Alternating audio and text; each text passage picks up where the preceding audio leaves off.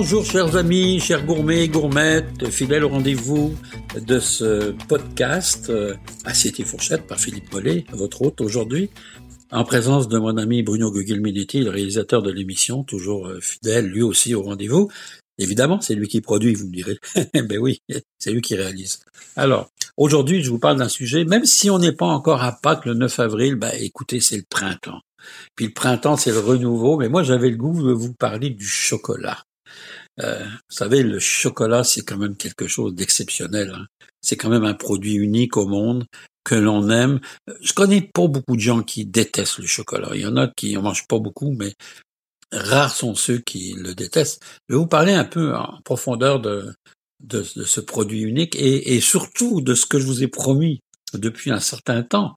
On va avoir une recette de chocolat chaud, vous allez voir, un chocolat chaud d'exception que je vous invite à, faire et puis à, réaliser chez vous qui va vous, vous amener. Ah, je vais vous donner une petite nouvelle en, partant. Euh, savez-vous, j'ai appris euh, cette semaine que à partir du 8 décembre, les vignerons français vont être obligés d'étiqueter sur leur bouteille les valeurs nutritionnelles du vin et euh, en même temps de marquer la liste des ingrédients. C'est-à-dire que s'il y en a qui trafiquent, ben on va le savoir. Youpi tralala, vive la communauté économique européenne qui a enfin abouti à ça. Ça n'a pas été sans mal, mais je trouve que c'est une maudite bonne nouvelle. Alors les, les, les, commerçants auront le choix entre une étiquette papier ou un code QR pour pouvoir, euh, sur la bouteille, pour pouvoir savoir évidemment ce qui, ce qui le compose.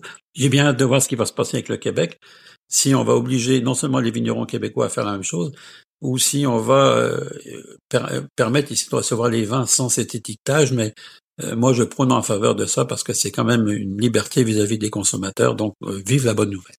Retour au chocolat, ben voilà, ce produit qui est originaire du Mexique, et encore une fois, hein, j'ai eu la chance d'aller dans les pyramides mayas et de découvrir un peu les origines du, du, cacao, du, du, cacao avant le chocolat. on sait que c'est aussi ça a été la boisson des dieux, hein, c'est les Aztèques et les Mayas en fait qui ont mis ce produit de l'avant. On parle de 3500 ans avant Jésus-Christ et euh, la découverte au départ du cacao, hein, donc c'est pas c'est pas d'aujourd'hui. Et puis euh, après, bon, ça a été beaucoup beaucoup beaucoup plus tard. C'était Cortés euh, le, qui, lors d'un voyage évidemment au Mexique, reporté en Espagne en 1527 le, la fève, la fameuse fève de cacao qui a servi ensuite à, découvrir le chocolat via l'Europe. Alors on parle au départ d'une boisson euh, fermentée. Qu'est-ce que c'est d'abord que, le chocolat et qu'est-ce que c'est que le cacao et qu'est-ce que c'est que euh, ce fruit unique? Bon, il pousse dans des températures, on va dire euh, tempérées, assez chaudes. c'est un arbre qui est pas très haut et qui va produire un fruit qui s'appelle la cabosse. Dans cette cabosse, il y a à l'intérieur des fèves. Donc, quand on l'ouvre, on va voir des fèves qui sont entourées d'une membrane un peu sucrée blanche, blanchâtre, et il va falloir faire fermenter ces fèves pendant un certain temps, on va les faire sécher avant de les torréfier. Donc, la torréfaction va jouer aussi un rôle important. Il y a, euh, hormis le Mexique, il y a des pays aujourd'hui que l'on sait comme grands producteurs de, de cacao, la Côte d'Ivoire, en fait, l'Afrique, euh, euh, le, Cuba, le Guatemala, même le Pérou, hein, qui a des fèves de des, des, cacaoyers vraiment d'extrême qualité. A en fait beaucoup de, de pays. Et on s'est rendu compte au XVIe siècle, aussi en Europe, que c'était un médicament. Donc on servait le, le cacao. Donc après avoir broyé la fève qui était torréfiée, on avait le cacao et on s'en servait comme boisson auquel on ajoutait du miel et on s'en servait comme médicament. À, cette époque, on savait pas encore les vertus thérapeutiques. Il va falloir euh, attendre un peu pour qu'on puisse ajouter, servir dans les grands salons parisiens, dans, dans les différents salons un peu partout en Italie, qu'on puisse commencer à travailler le chocolat. Ça, ça a pris un peu de temps. Et il a fallu attendre encore un peu plus longtemps, en 1821, pour qu'un Anglais, M. Cadbury, hein, ça vous dit quelque chose, Cadbury, fasse la première tablette de chocolat à croquer. ça date de 1821, imaginez-vous. Mais moi, surtout, où je me suis intéressé, parce que le chocolat, on peut en parler pendant deux jours si vous voulez. Hein. C'est un sujet que je maîtrise bien et qu'on peut euh, qu'on peut euh, parler. D'ailleurs, on fera peut-être une émission spécifique sur le chocolat.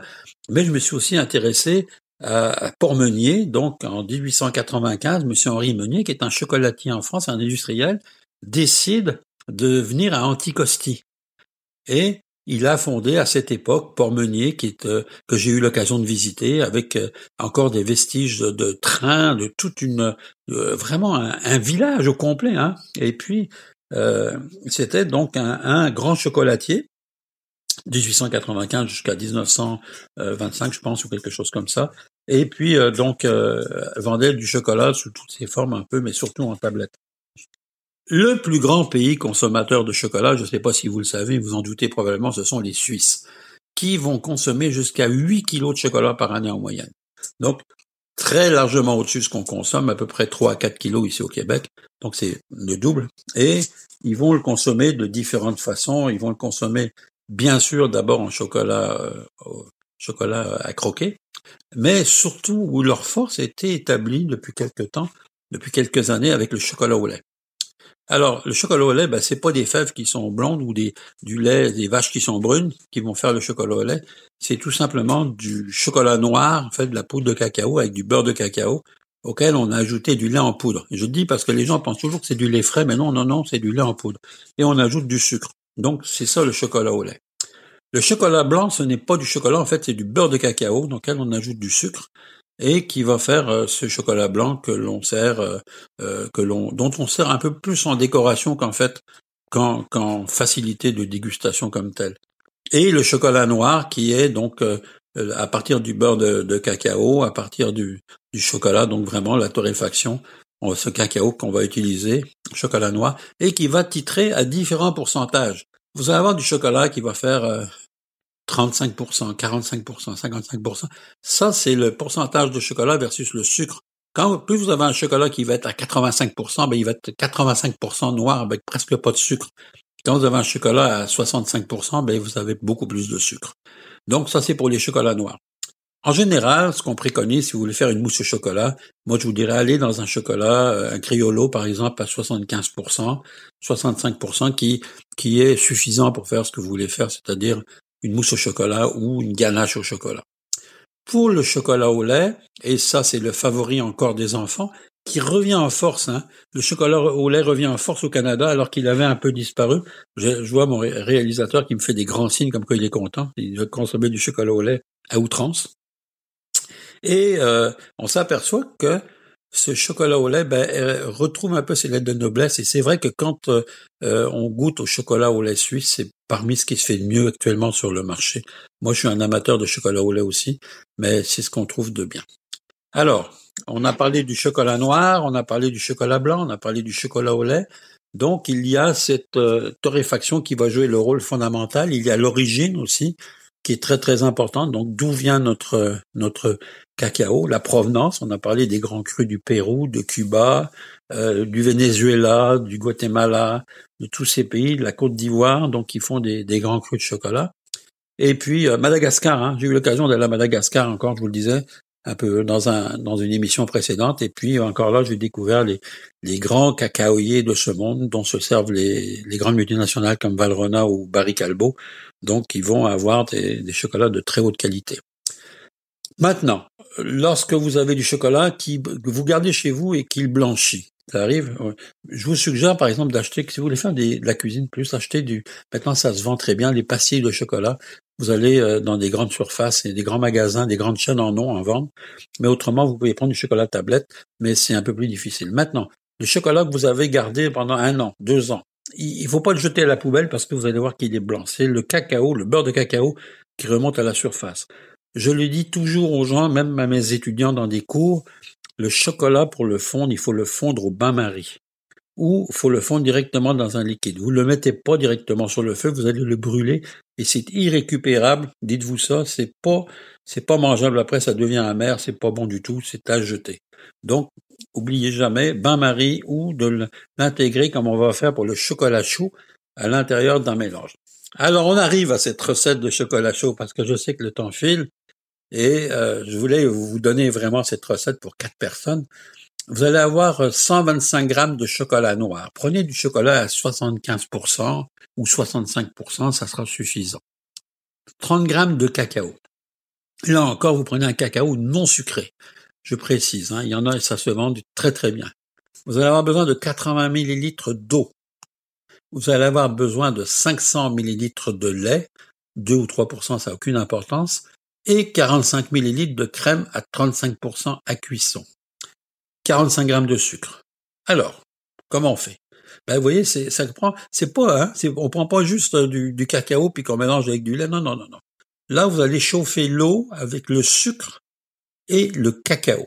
Donc, vous allez mettre l'eau, donc, je rappelle, hein, 80 millilitres d'eau avec le sucre. Donc, vous ajoutez le sucre et vous allez mettre la poudre de cacao. Vous allez porter ça à ébullition, tout simplement. Vous laissez bien mélanger tout ça. Pendant ce temps-là, vous allez chauffer le lait avec le chocolat que vous avez émietté ou coupé en morceaux, ou si c'est dépassé, vous le mettez dedans à feu doux.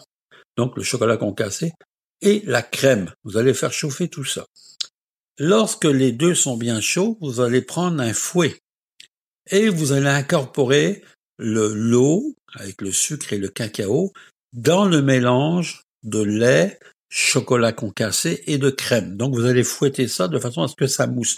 D'ailleurs, quand je suis allé au Mexique, il y a les fouettards qu'on appelle, c'est un, instrument en bois hein, qui est qui est euh, spécifiquement fait pour les chocolatières, les chocolatières étant un pot en terre cuite dans lequel on met le chocolat chaud et que l'on fouette avec cet instrument.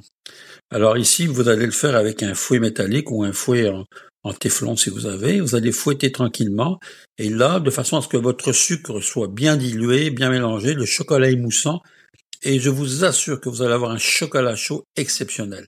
Ceci dit, si vous vouliez apporter un peu plus de bonheur à votre chocolat chaud, mettez une demi-gousse de vanille à chauffer dans le lait. Vous allez le retirer ensuite. Lorsque vous allez chauffer le lait avec, euh, avec le chocolat et la crème, vous mettez une demi-gousse de vanille que vous avez bien gratté au préalable pour que la vanilline euh, se mélange à l'intérieur. Et là, vous allez avoir encore une substance encore additionnelle de qualité.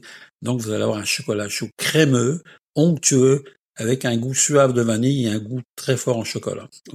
quand je dis ça, là, vous en mangez pas euh, quatre bols, hein, parce que c'est un chocolat très riche. Non, mais je dis parce que souvent les gens vont dire ah mais c'est pas beaucoup. Ben vous allez voir que 125 millilitres d'un chocolat onctueux comme ça, ça fait la job et ça, vous êtes très très content. Mes amis, je vous souhaite euh, bon appétit, bonne journée et merci d'être fidèles à ce podcast. À bientôt, je vous embrasse, passez tous une belle semaine, puis on se retrouve euh, bientôt. Allez, salut.